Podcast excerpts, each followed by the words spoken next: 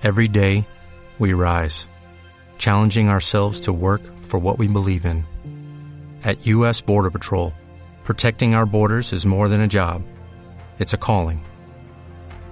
Agents answer the call, working together to keep our country and communities safe.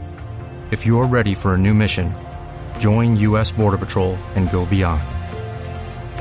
Learn more at cbp.gov/careers.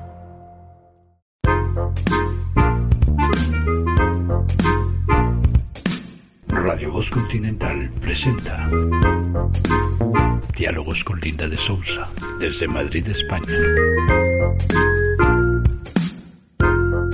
Buenos días México, buenas tardes España. Un martes más tenemos con nosotros a Inés Serna Orts para hacer lo que ha venido haciendo en los últimos martes, traernos mujeres interesantes de las que hablar y contar cosas. Inés, buenas tardes, bienvenida. Hola, buenas tardes, buenos días. Aquí estamos de nuevo y vamos a seguir con nuestros temas relacionados con las pintoras. Pues di, a nuestra audiencia sobre quién vas a hablar hoy y puedes empezar cuando quieras.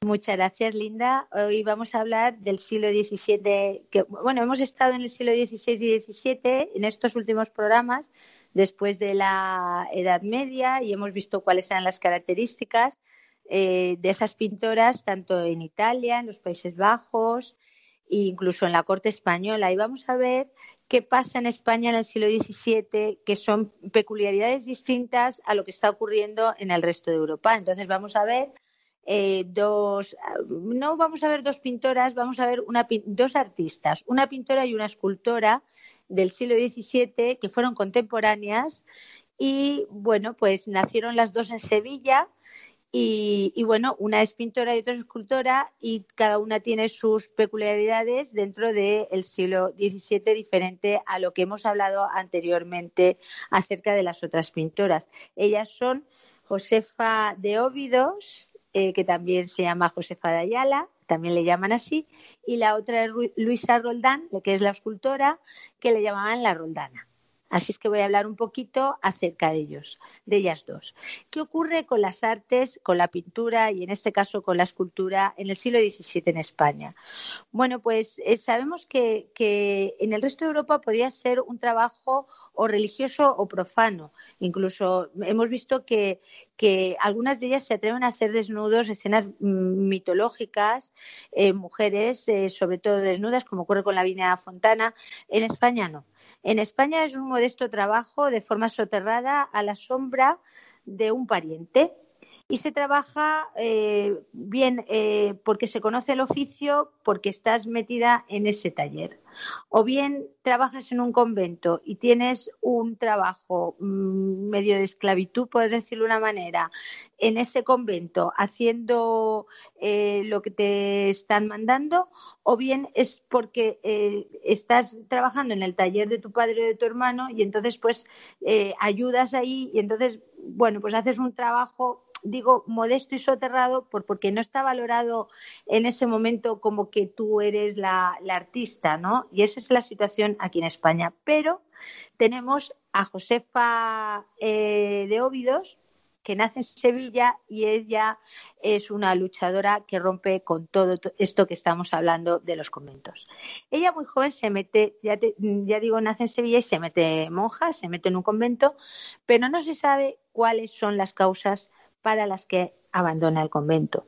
Se sale del convento y tiene una gran producción pictórica de hasta, se le conocen más de 100 obras. Se dice de Óvidos porque ella mm, muere en Óvidos, eh, Portugal, eh, porque entonces España y Portugal era todo uno, entonces, bueno, sigue su trabajo en, en Óvidos. Tiene una clara influencia de Zurbarán. Estamos hablando de un nivel digo Zurbarán no porque Josefa de Oídos no tenga esa altura, es que como a quien conocemos es a Zurbarán, pues hablamos de Josefa a esa altura.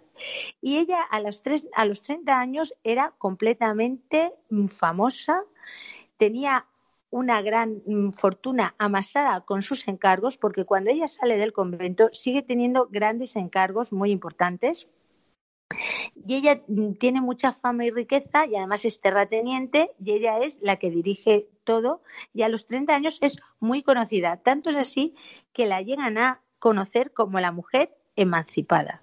Era una mujer que eh, era la que lo gestionaba todo y la que, eh, la que hacía su vida lo que ella verdaderamente quería y no necesitaba la, al lado un hombre que la dirigiera. Entonces es la gran mujer representativa de la segunda mitad del barroco y es española portuguesa o portuguesa española. ¿eh? Tienen unas características sus obras eh, que hay que resaltar. Le encantaba pintar a la mujer y tiene una gran sensibilidad y una gran sensualidad. Ella sobre todo pinta temas religiosos, pero esos temas religiosos hablo de sensibilidad y sensualidad porque si buscáis, ella por ejemplo pinta un niño Jesús que rompe con la perspectiva dramática de los que hay anteriormente de, los temas religiosos. Ella hace una perspectiva nueva, feliz, de, de formas redondeadas, de formas eh, mm, como mm, sonrosadas, completamente diferentes, incluso sensuales. ¿Por qué digo esto? Pues porque pinta a Santa Teresa, que la pinta eh, a lo largo de su vida varias veces, y la pinta hasta sensual. La pinta en algunos cuadros, fíjate, te voy a decir un detalle en concreto, con, un, con lunares o un lunar al lado de los labios que le hacen una, una perspectiva sensual diferente al tratamiento que había anteriormente en los temas religiosos. Pero fíjate, era tan valorada y tan respetada a la mujer emancipada, que ya te digo que la llaman la superwoman después, que nadie se metía con ella, al contrario, llegó a hacer más de 100 obras porque sus encargos eran muchísimos, gustaba muchísimo cómo lo hacía y esa forma de hacer un poquito lo que le daba la gana, nadie se lo nadie le, le, contradecía, al contrario, la hizo verdaderamente famosa. Ella falleció en Óvidos y su herencia eh, se la dejó solo a mujeres Mm, vivía sus últimos años con mujeres y su herencia se le dejó a, mujeres. No sabemos por qué, por qué esa predilección, por ese afán de que fueran mujeres quien recibiera esa herencia terrateniente que ya te digo que ella gestionaba, pero así es. Entonces hemos hablado de una mujer emancipada en el siglo XVII, o sea que era una mujer muy famosa, muy importante y muy valorada en la segunda mitad del barroco y no sabemos si era lesbiana. No, no, lo que sabemos es que se salió del convento, de que le gustaba pintar eh, a las mujeres sensuales, bueno, a los niños eh, con una sensibilidad extrema y que le gustaba mucho la compañía femenina y ya te digo que, la herencia pasó a, mujeres, no se sabe por qué, pero da igual, eh, era, era, lo que sí te digo es que esta la llamaban la mujer emancipada porque rompió con todo, pero nadie se metía con ella, al contrario, era completamente respetada. Muy bien. O sea, que este... No, de que alguna vez respetaron. Y, y, de la otra que nos ibas a hablar, aparte de José. Eh, y bueno, la otra artista que vamos a hablar del siglo XVII, de la segunda mitad del siglo XVII en España, es escultora y se llama Luisa Roldán, contemporánea de Josefa de Óbidos, nacida también en Sevilla y es la primera eh, mujer escultora que se conoce. A partir de ahí, eh, bueno, pues abre un camino a, las artistas posteriores y es escultora porque su marido era escultor y a raíz de la influencia que tenía con él, eh, trabajaba en el taller, hizo esculturas que recuerdan mucho a Murillo. Estamos hablando de que si Josefa de Óbidos con su pintura recordaba a Zurbarán, Luisa Roldán recuerda a Murillo. Eh, sus esculturas son muy famosas, eh, que tienen un gran realismo y son de temática religiosa. Por ejemplo, tenemos a San Miguel en el Escorial que podemos contemplar.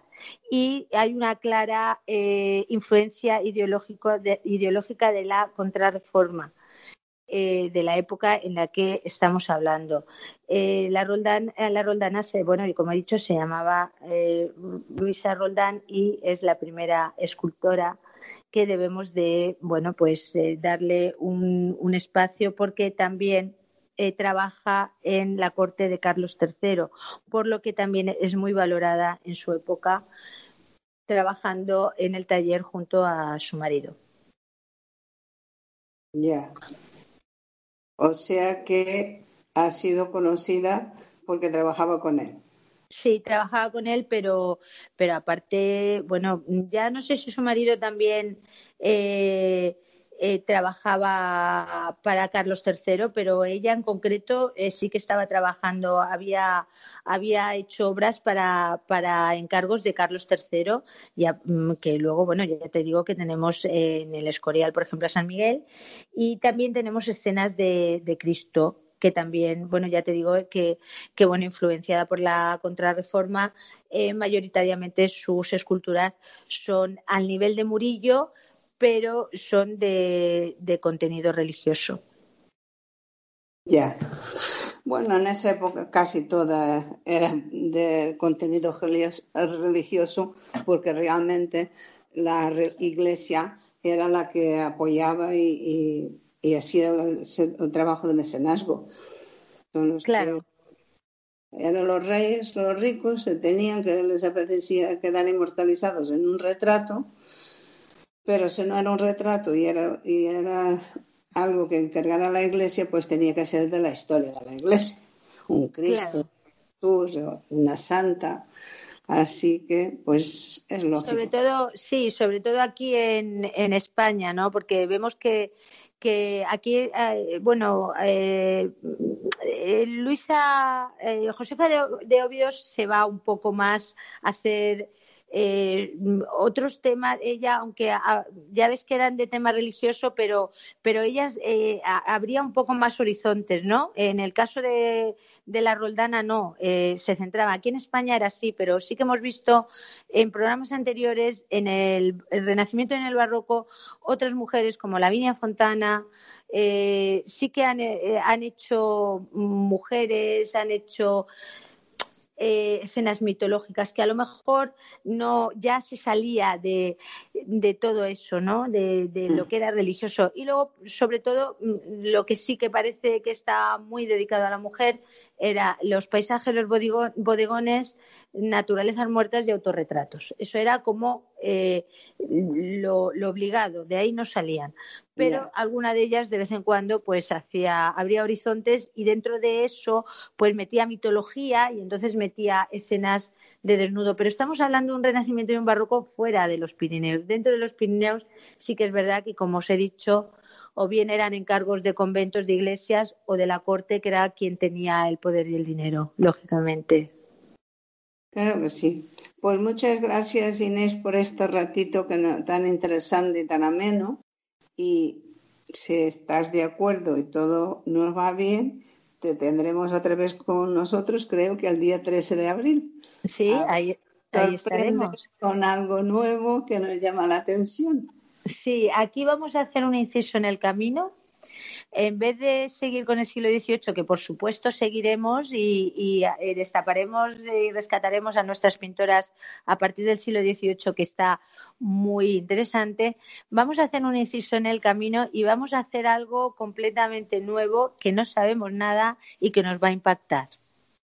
Muy bien. Pues muchas gracias Inés, gracias por estar con nosotros nos vemos no, nos escuchamos porque estamos en la radio la próxima semana y será un placer volver a, oír lo que tú tienes para contar, que desde luego siempre es interesante. Siempre es interesante, sí. Que no se olviden que pueden volver a escuchar el programa tanto en Radio Voz Continental, que me ponen los podcasts, como en Evox, en el canal Diálogos con Linda de Sousa en los dos sitios, según eh, lo oigan mejor. Una vez me dicen que oyen mejor en Radio Voz Continental, otros me dicen que oyen mejor en iVox. Pues tenéis para elegir. Muy bien. Y es fácil de encontrar. Arte con M de mujer, Inés Hernández y ya está. Buenas tardes, buenos días y hasta siempre. Buenas tardes, buenos días, un beso, hasta siempre.